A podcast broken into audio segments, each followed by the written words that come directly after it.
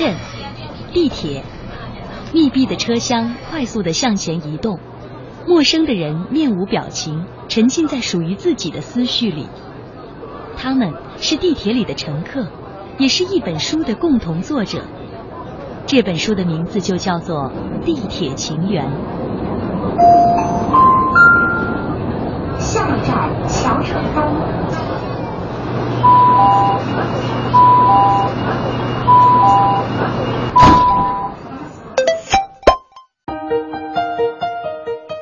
十月八号，那个在桥城东上车的读“橘子不是唯一的水果”的女孩，我已看完《守望灯塔》，我想借给你，我想认识你。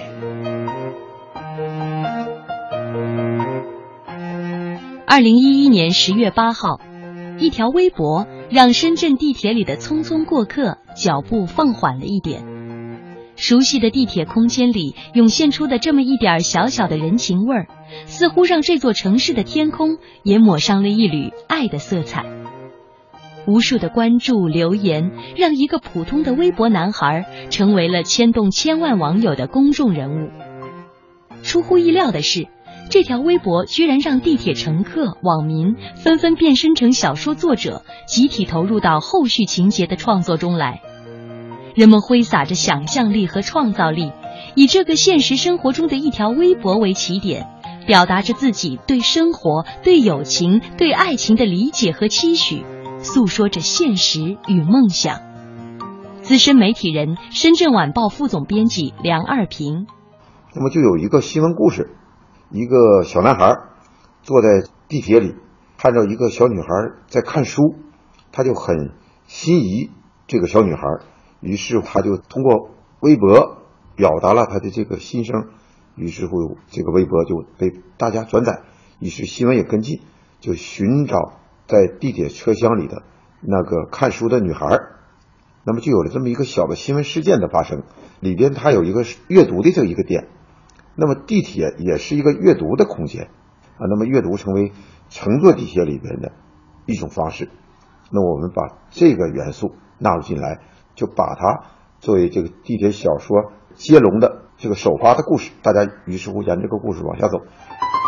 阿深走出写字楼，在电梯口，他与一个出电梯的女孩差点撞到，好在他动作快，一手扶住女孩的肩膀，这才免于两人相撞。吧台边的身影吸引了他的目光，那个女孩孤独的坐在一隅，鬓发如丝，浓妆下的脸庞透露着一股似曾相识的感觉。他和出来的上一个面试者擦肩而过，突然。一股薰衣草味道淡淡飘来。深圳知名女作家邓燕婷一直关注着这场故事接龙的发展，在她看来，这样的创作新鲜有趣，一切都充满了未知，随时会颠覆你的想象力。对对对，这是这是这是网网民接的，我没有想到的是他的那种反应是我呃完全没有预料到的。接了第二部分的人，第三个人再接第二个，但是呢，又有另外的一些人觉得第二、第三的不是他们想要的方向。好了，接到那个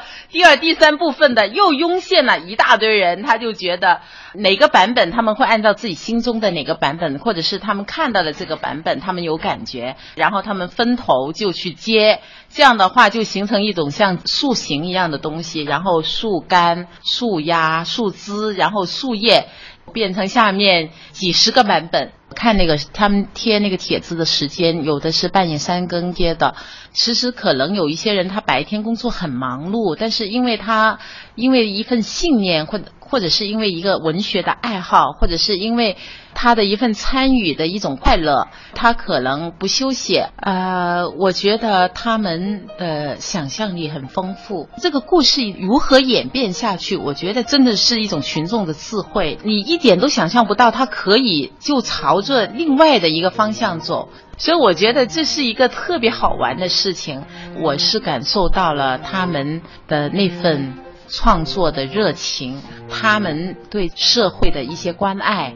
然后他们对年轻这一代的一种共鸣，还有他们对社会的各种各样问题的一种关注，他们会把一个人物的命运，随着这个地铁的轨道一路牵到一个未知的一个地方，然后甚至让他得了病啊，或者是让他出国呀。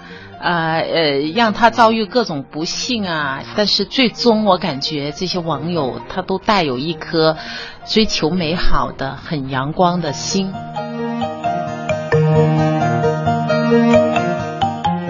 在传统的文学创作当中，会是固定的人在固定的时间里深入到某个故事当中，展现某种深意。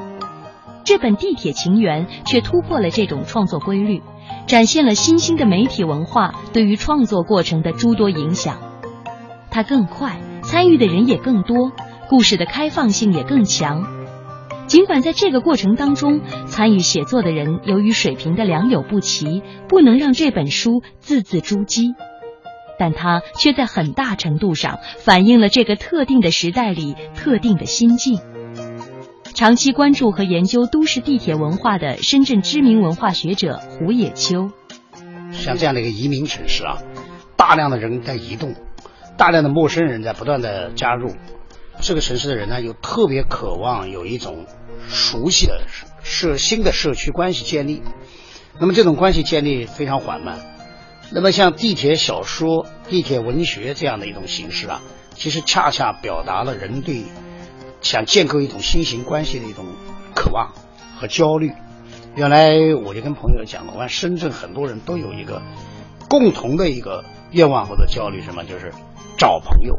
找朋友啊是深圳人的一个非常重要的主题，尤其年轻人。但这些人之间也有这样的问题，就是陌生化的这样的一个社群，所以他们需要整合。我认为在这个中间，地铁小说。乃至整个地铁的艺术、地铁的电影、地铁地铁的文化，就成为这个城市的移民社会的新的粘合剂。它会让大家在一种呃这样的一个空间找到一种新的关系的可能性。那正因为这样，在地下才能发生很多很温馨的啊，像地铁情缘这样的故事。因为我们在今天这样的一个高节奏的生活下，然后人的时间被切割碎了之后。他只能到地铁里面寻求一个新的空间，除了地铁空间之外，别的空间可能更难发生。所以我觉得都市人正在面临这种情感的荒漠化的问题。那么这样的一个微博小说，我觉得可以把人的这种情感的荒漠化再进行一种对抗。它肯定不是唯一的，也不是最有效的，但它至少是中间非常重要的一种努力吧。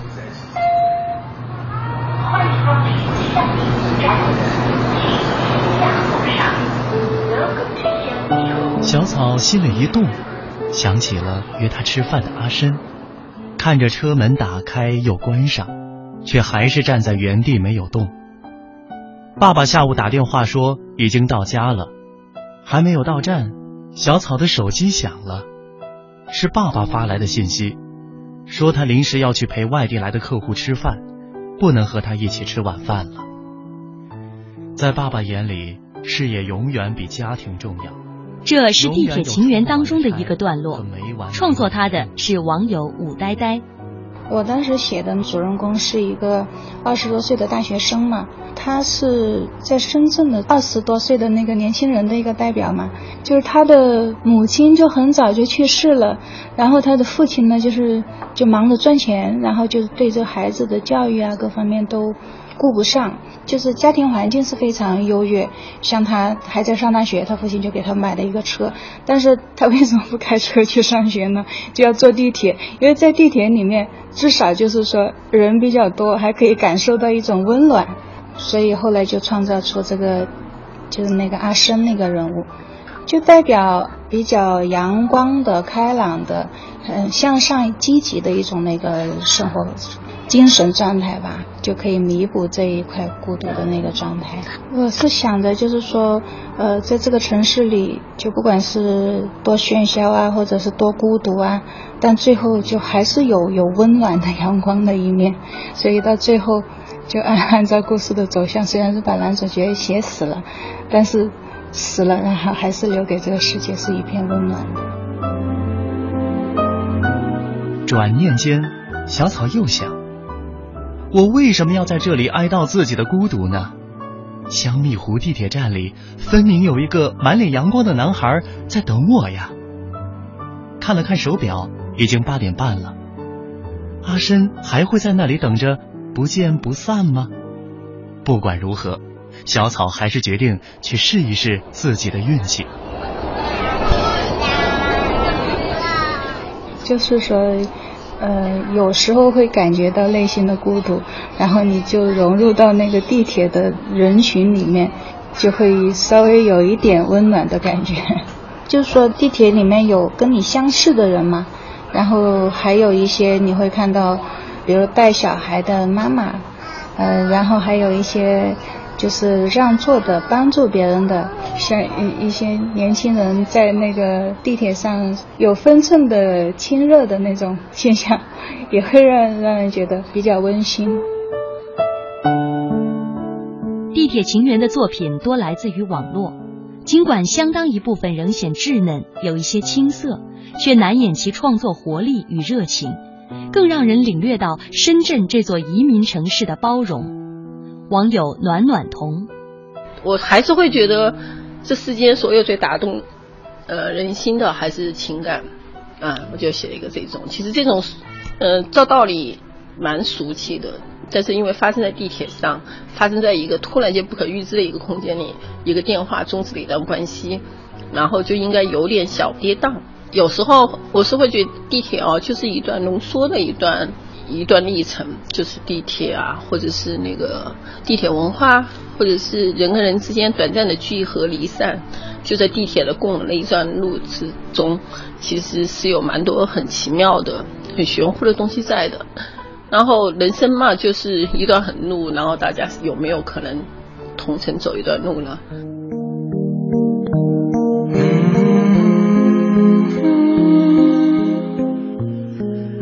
我不知道。流星能飞多久？值不值得等候？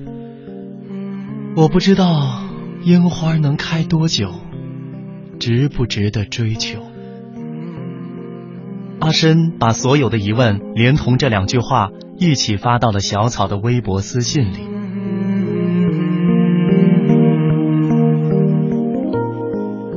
在这些语句当中，可以让人感受到深刻的情感。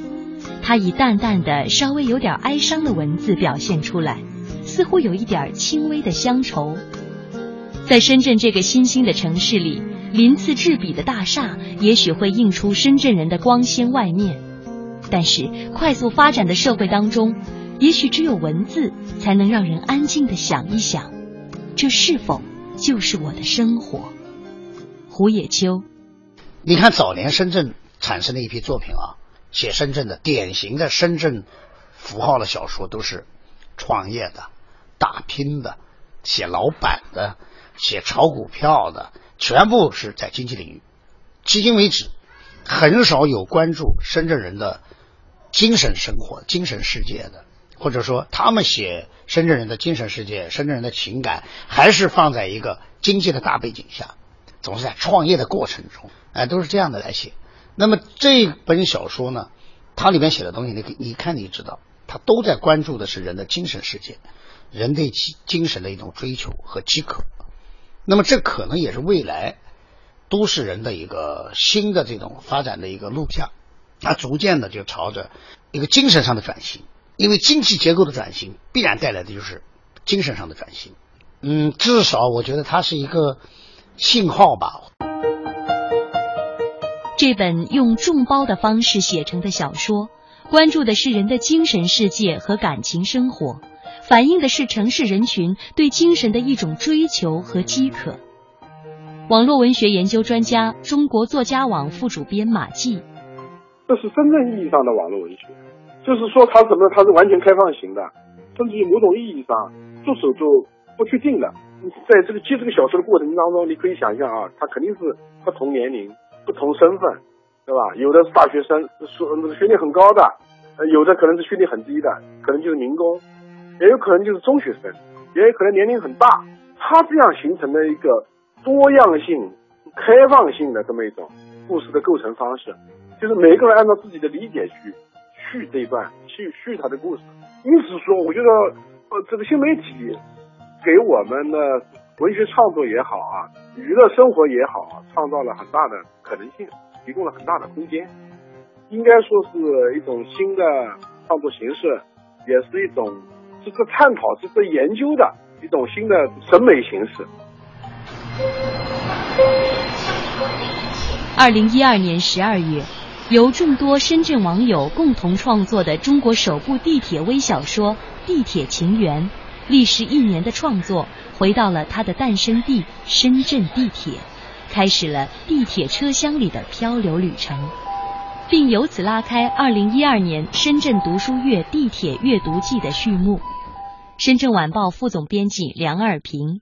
呃，我们在地铁的几个重要的地铁站，呃，我们投放了一千本小说。你看完了呢，可以接着再放回地铁站，再传给大家，接着再往下看。那么这个小说就在地铁里头，呃，来回流转。你可以背着包里拿回家看。你看完了呢，愿意送回地铁的架子，放到地铁架子里来看，是一种宽松的这个回漂形式。